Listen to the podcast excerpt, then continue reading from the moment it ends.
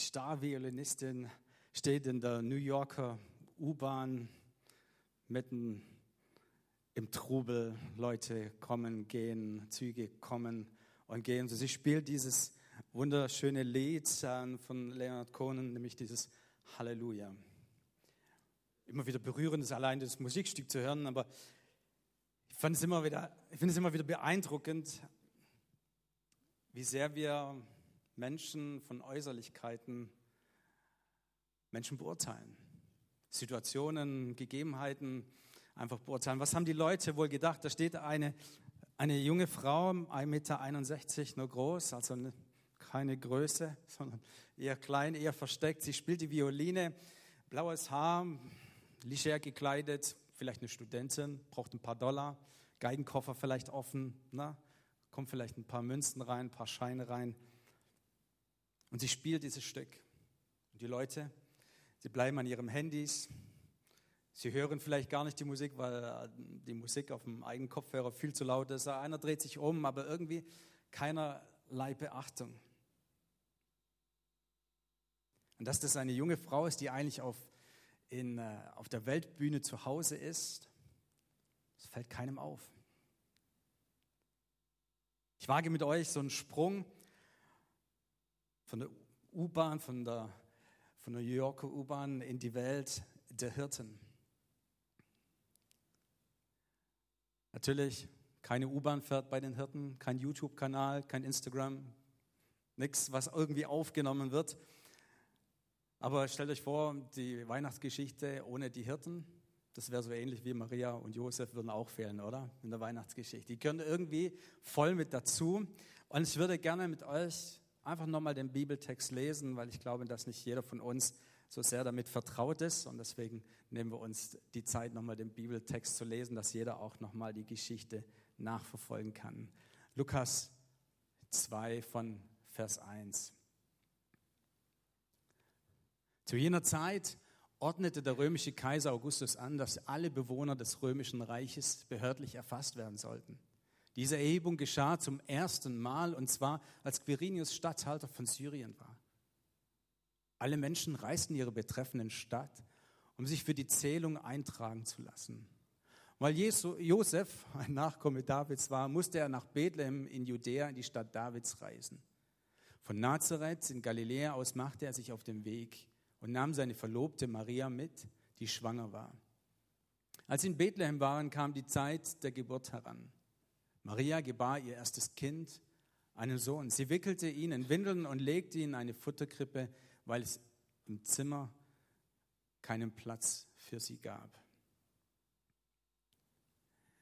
In jener Nacht hatten ein paar Hirten auf den Feldern vor dem Dorf ihr Lager aufgeschlagen, um ihre Schafe zu hüten. Plötzlich erschien ein Engel des Herrn in ihrer Mitte. Der Glanz des Herrn umstrahlte sie. Die Hirten erschraken, aber die Engel beruhigten sich. Habt keine Angst, sagte. Ich bringe eine gute Botschaft für alle Menschen. Der Retter, ja Christus, der Herr, ist heute Nacht in Bethlehem, der Stadt Davids, geboren worden. Und daran könnt ihr ihn erkennen. Ihr werdet ein Kind finden, das in Windeln gewickelt in einer Futterkrippe liegt. Und auf einmal war der Engel von den himmlischen Herrscharen umgeben und sie alle priesen Gott in den Worten, Ehre sei Gott im höchsten Himmel und Frieden auf Erden für alle Menschen, an denen Gott gefallen hat. Als die Engel in den Himmel zurückgekehrt waren, sagten die Hirten zueinander, kommt, gehen wir nach Bethlehem. Wir wollen das Wunder, von dem der Herr uns erzählen ließ, mit eigenen Augen sehen. Und sie liefen so schnell sie konnten ins Dorf und fanden Maria und Josef und das Kind in der Futterkrippe lag. Da erzählten die Hirten allen, was geschehen war und was der Engel ihnen über dieses Kind gesagt hatte. Alle Leute, die den Bericht der Hirten hörten, waren voller Staunen. Maria aber bewahrte all diese Dinge in ihrem Herzen und dachte oft darüber nach. Die Hirten kehrten zu ihren Herden auf den Feldern zurück. Sie priesen und lobten Gott für das, was der Engel ihnen gesagt hatte und was sie gesehen hatten. Alles war so, wie es ihnen angekündigt war.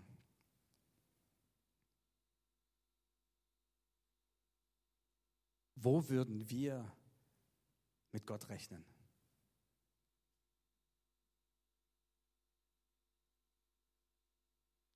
Die Hirten sind auf dem Feld, voll bei der Arbeit. Und plötzlich passiert sowas. Wo würdest du Gott erwarten? Ich glaube, dass die Hirten schon einen Bibeltext, den wir als Bibeltext bezeichnen, aus dem, von dem Propheten Sacharja im Kopf auch hatten. Nämlich Sacharja 9, Vers 9, da heißt es, du Tochter Zion, freu dich sehr und du Tochter Jerusalem, jauchze, siehe, dein König kommt zu dir, ein Gerechter und ein Helfer, arm und reitet auf einem Esel, auf einem Füllen der Eselin. Siehe, dein König kommt. Jetzt mal ganz ehrlich, siehe, dein König kommt. Wo würdet ihr den König vermuten? Mal ganz ehrlich. Es sind normalerweise unsere Hochzeitsstühle hier, aber, aber es passt eigentlich ganz gut, oder? Wenn du den König sehen willst, wo, wo würdest du den König sehen? Im Palast. Und wo würde der denn sein, da in dem Palast? Im, beim, auf dem Thron, im Thronsaal, ja? Genau. Siehe, dein König kommt. Ja. Der kommt ja aber gar nicht zu dir, der König normalerweise. Wie ist denn das normalerweise? Der König, wenn ich den sehen will, was muss er machen, Benny? Du musst hinlatschen oder du musst hingehen. Du musst vielleicht eine Audienz sogar beantragen. Ja? Es kommt vielleicht sogar nicht mal jeder rein. Und dann, wenn du endlich drinnen bist, musst du vielleicht auch noch warten. Vielleicht ist der König ja noch gar nicht da, dann heißt es vielleicht dann irgendwann doch, dann kommt einer und sagt, ja, hallo, Achtung, und alle machen den Diener hier und dann kommt der König tatsächlich rein und setzt sich auf den Thron. Es könnte ja auch so sein, siehe, dein König kommt, jetzt seid mal alle aufmerksam.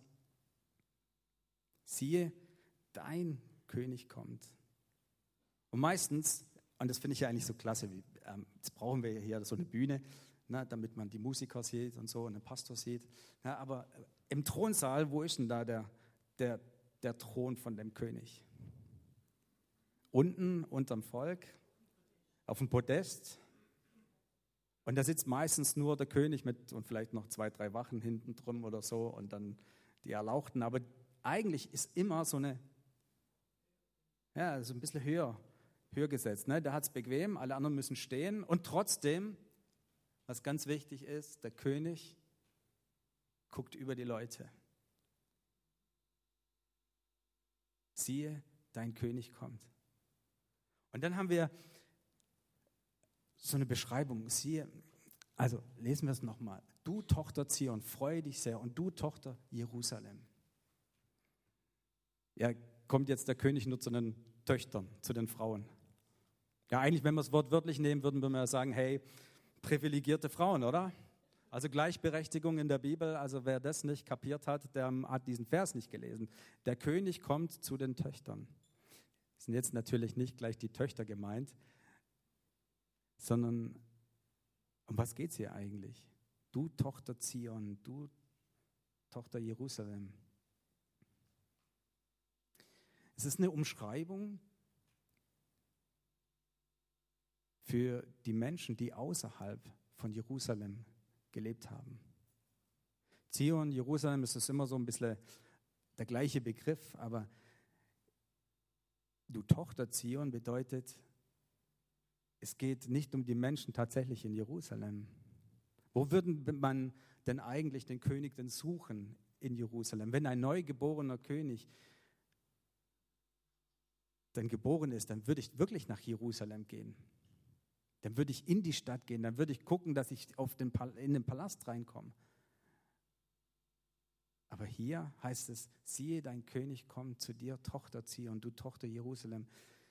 Damit gemeint mit diesem Tochter sind eigentlich die kleinen Ortschaften, die Menschen, die außerhalb von Jerusalem gelebt haben. Wer konnte sich denn leisten, in Jerusalem schon zu leben? Ja? Wenn wir sagen, ein Top-Ranking, ähm, die höchsten Mieten, die höchsten Gebäudepreise, wo wären die zu finden? Vor der Stadt oder in der Stadt? In der Stadt. Da ist es sicher.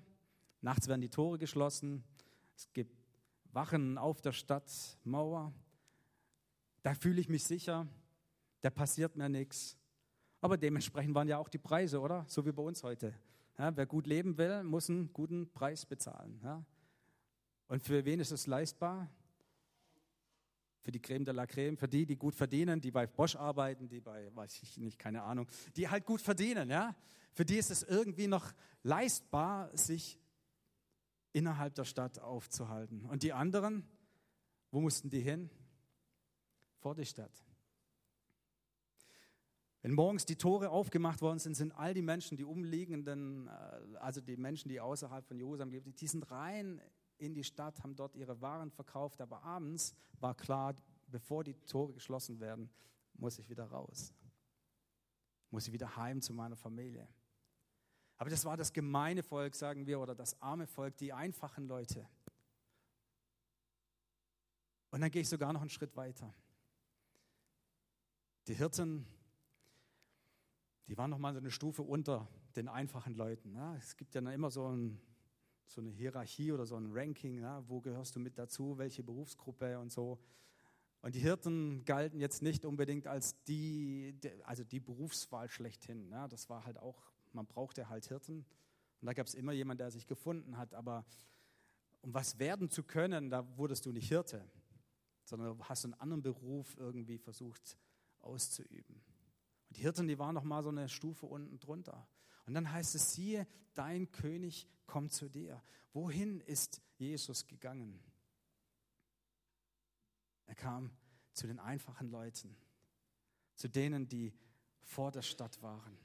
Nicht zu der Creme de la Creme, nicht zu den oberen 10.000, sondern draußen auf dem Feld, mitten in der Nacht.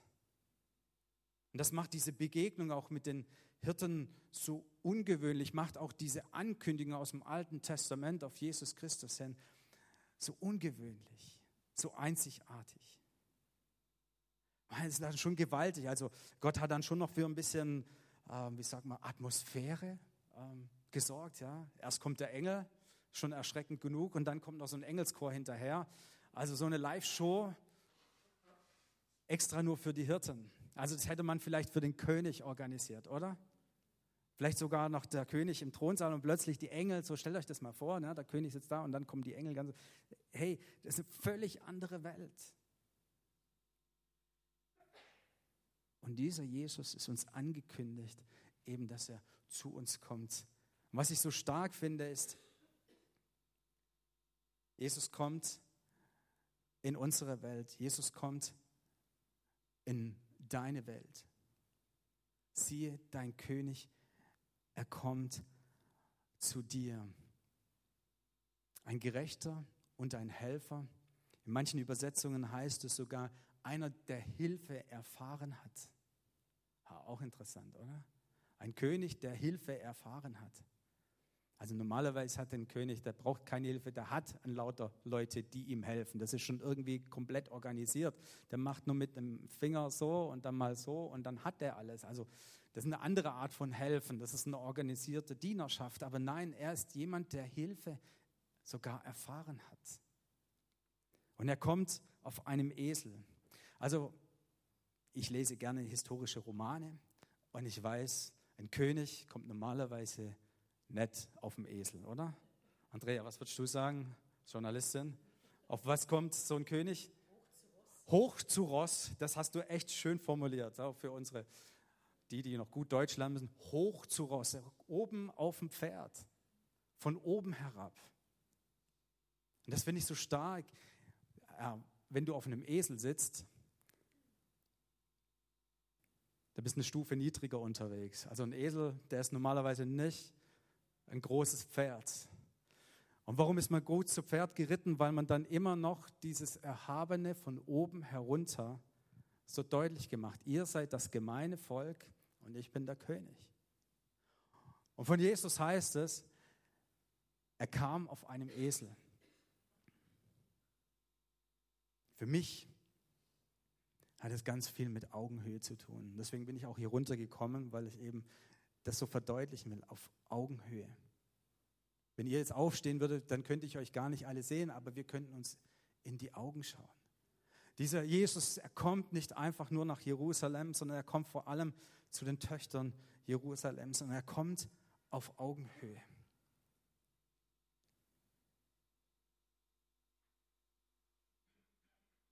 Wenn wir die Weihnachtskrippen in kleinen Figuren immer sehen, wir sehen immer die Hirten mit dabei.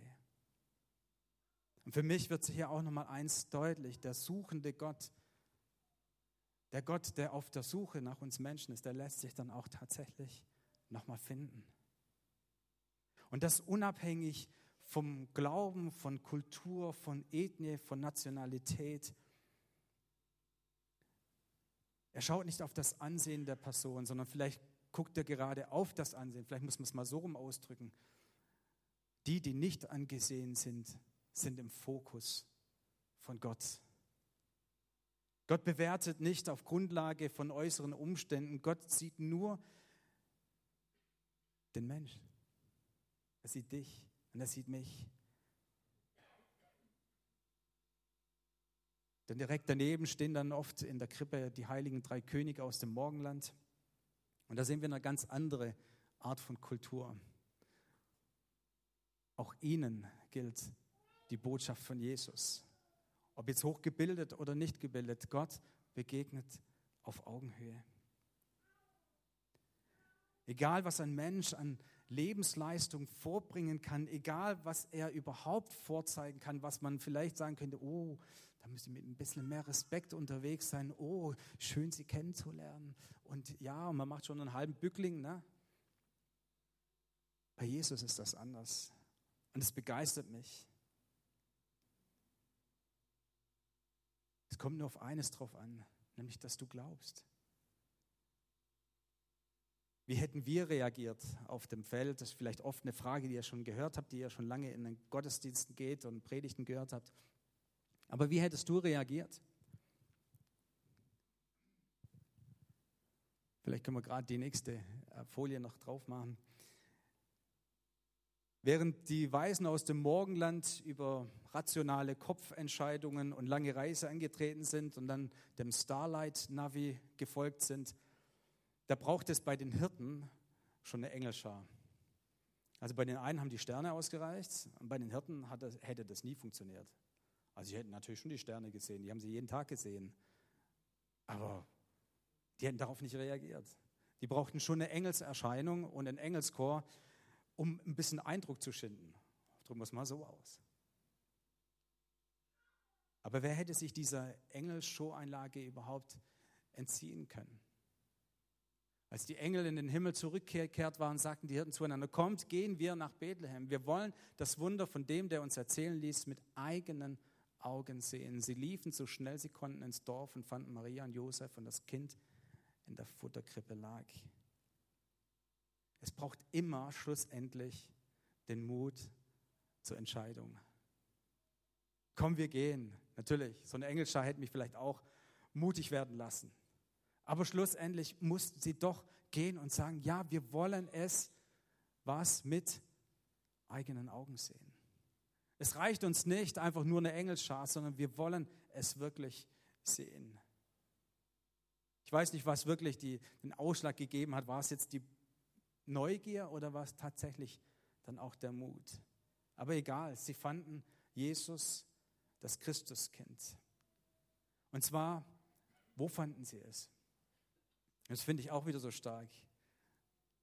In ihrer vertrauten Umgebung. Wir haben ja vorher gesagt, den König würde man im Palast erwarten, aber so eine Krippe ist jetzt alles andere wie ein Palast, oder? Nö, zwischen Tierdunk, ja, zwischen dem Gerüchen einer Krippe. Einfach im Stall, das war ihre vertraute Umgebung. Und das finde ich wiederum so stark. Siehe, dein König kommt, du Tochter Zion. Er kommt zu dir in deine dir ganz persönlich vertraute Umgebung. Und das macht es auch wiederum für mich so persönlich. Ja, da ist nicht eine Distanz, sondern Jesus macht sich auf den Weg zu uns. Als er geboren wurde, er macht sich auf den Weg. Gott macht sich auf den Weg zu uns und er sucht dich und mich in deiner dir vertrauten Umgebung. Und die ist ganz individuell, das wissen wir alle. Jeder hat so seine eigene Welt, sein eigenes Leben, sein eigenes Haus oder Nicht-Haus. Manche müssen ihre fünf Quadratmeter, zehn Quadratmeter noch mit drei anderen Personen teilen. Aber ich möchte dir das wirklich zusprechen. Jesus kommt zu dir in deine Welt ganz persönlich.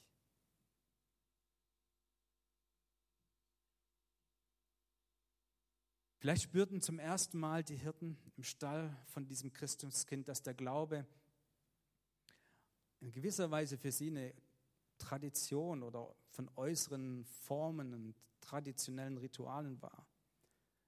Wir hatten daheim jetzt die Diskussion, brauchen wir dann einen Weihnachtsbaum in der Gemeinde? Weiß nicht, habe ich gedacht. Also wegen mir kann mir immer ein Weihnachtsbaum aufstellen, finde ich schön. Aber wenn es dann darum geht, was bedeutet jetzt eigentlich so ein Weihnachtsbaum? Warum stellen wir denn eigentlich überhaupt den Weihnachtsbaum auf? Oder ist es nur Tradition wie der Adventskranz, ne? eine Kerze nach der anderen, jeden Sonntag hin in der Adventszeit, erster Advent, zweiter ebenfalls die Kerze angezündet? Warum machen wir das eigentlich? Warum hängen wir eigentlich so Kugeln an einem Weihnachtsbaum? Man sieht natürlich schön aus, wenn es so reflektiert oder dann so Glitzer und Sachen. Und warum wir überhaupt einen Weihnachtsbaum? Wir hätten ja auch eine Palme reinstellen können. Das wäre doch viel echter, oder? Ich meine, für euch wäre es jetzt einfacher gewesen, für uns wäre es wahrscheinlich ein teures Spiel gewesen, wenn wir überlegen, wir müssten lauter Palmen importieren, ne? damit wir dann alle an Weihnachten Palmen haben und mal gucken, wie viel dann wieder auf dem Müll landen. Aber es wäre auch mal ein Business. Ne? Für euch in Brasilien wäre das einfacher gewesen mit den Palmen. Ja? Aber es wäre irgendwie authentischer, würde man sagen. Aber warum nehmen wir einen Weihnachtsbaum? Und ist das alles nur Tradition? Machen wir das aus Tradition heraus? Ich gehe jetzt nicht darauf ein, was das alles bedeutet, das wäre eine Welt für sich. Aber auf was ich hinaus möchte, ist Tradition und Glaube. Und die Hirten, die hatten auch ihre Tradition. Die sind vielleicht einmal im Jahr nach Jerusalem gegangen, haben vielleicht auch mal gepilgert. Aber darum ging es gar nicht. Es, Jesus wollte persönlich werden. Jesus wollte zu dir kommen. Und bei den Hirten, da wird mir eines klar. Weil sie sagen, mit eigenen Augen sehen. Mit eigenen Augen sehen. Und ich möchte gerade die nächste Folie nochmal dazu nehmen. Im Hiob, und das finde ich so stark, auch in Hiob hat gesagt, bisher kannte ich dich nur vom Hören und Sagen. Und ich glaube, das trifft auch auf die Hirten zu. Sie kannten, ha, da kommt der Christus, der Messias wird irgendwann kommen. Das war Hören, Sagen. Das haben sie vielleicht von Kind auf gehört und irgendwie auch daran geglaubt, aber dass das für sie in ihrer Welt Realität wird, vielleicht haben sie daran gar nicht geglaubt. Und der Hiob sagt dann, doch jetzt habe ich dich mit eigenen Augen gesehen.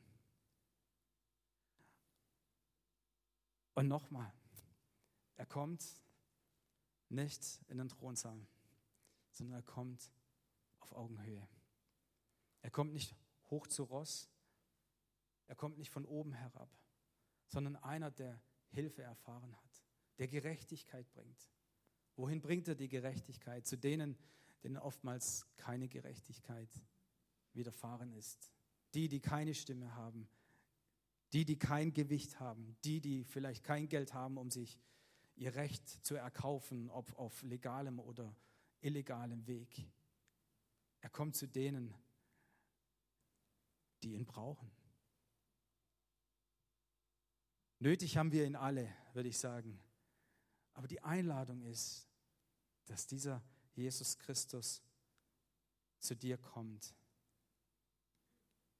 Ich hoffe, dass diese Weihnachten, dieser Sonntag, dieser Moment nicht ein Hörensagen ist von einer Weihnachtsgeschichte, sondern dass es in deinem Herzen zum Glauben kommt und du sagen kannst, hey, ich habe es mit meinen eigenen Augen gesehen, ich habe es selber erlebt.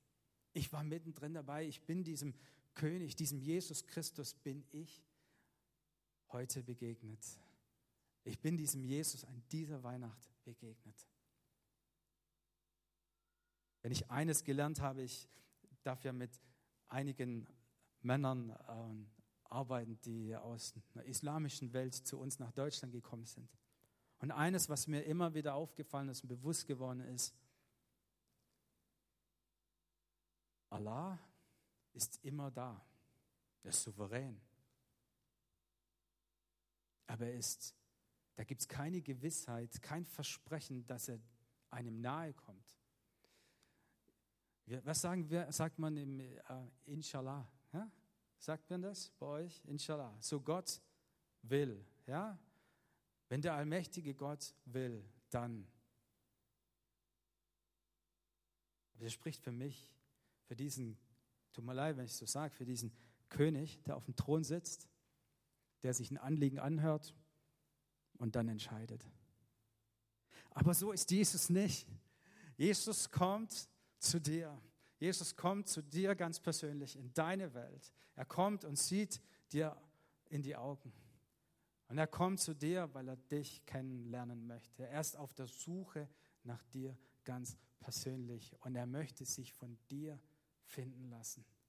Und er möchte und er sehnt sich danach, dass du sagst, hey, ich habe von diesem Jesus habe ich schon so viel gehört, von diesem Gott habe ich schon so viel gehört, von diesem Gott der Christen.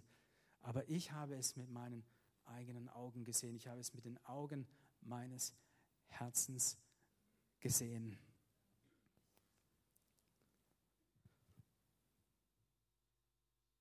Ich darf das Lobpreisteam schon bitten, dass ihr kommt. Ich möchte es noch mit der letzten Folie noch mal so ein bisschen zusammenfassen. Entdecke doch das Geschenk an Weihnachten. Der suchende Gott lässt sich finden. Ist es Tradition oder darf es Glaube sein? Prüfen wir es doch nach. Was haben wir denn zu verlieren? Was hatten die Hirten zu verlieren, außer dass sie mal ihre Herde kurz alleine gelassen haben? Aber bei so einer Einlage, so einer Engelsshow, was wäre es denn noch zu toppen gewesen? Ja, natürlich, weil sie haben es mit eigenen Augen gesehen. Wir dürfen Gott prüfen. Wir dürfen Gott beim Namen nehmen. Wir dürfen Gott beim Wort nehmen. Wir dürfen die Botschaft von Jesus Christus, siehe, er kommt zu dir. Wir dürfen es beim Namen nehmen.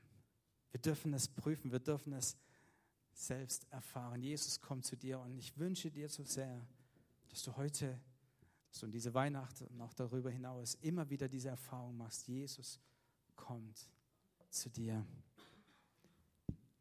Und es ist nicht der König von Deutschland. Es ist nicht der König von Arabien. Es ist nicht der König von Indonesien oder der König von England, den es da gibt. Sonst hätten wir ja Königin sagen müssen. Jetzt müssen wir aufpassen. Ne? König von England. Es ist nicht der König, sondern es ist dein König kommt zu dir. Dein König kommt zu dir.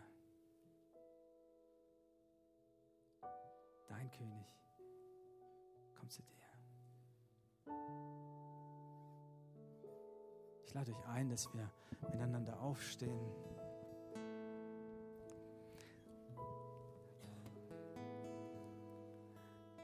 Ich möchte nochmal auf diesen Stuhl hinweisen im doppelten Sinne. Dein König sitzt nicht da oben.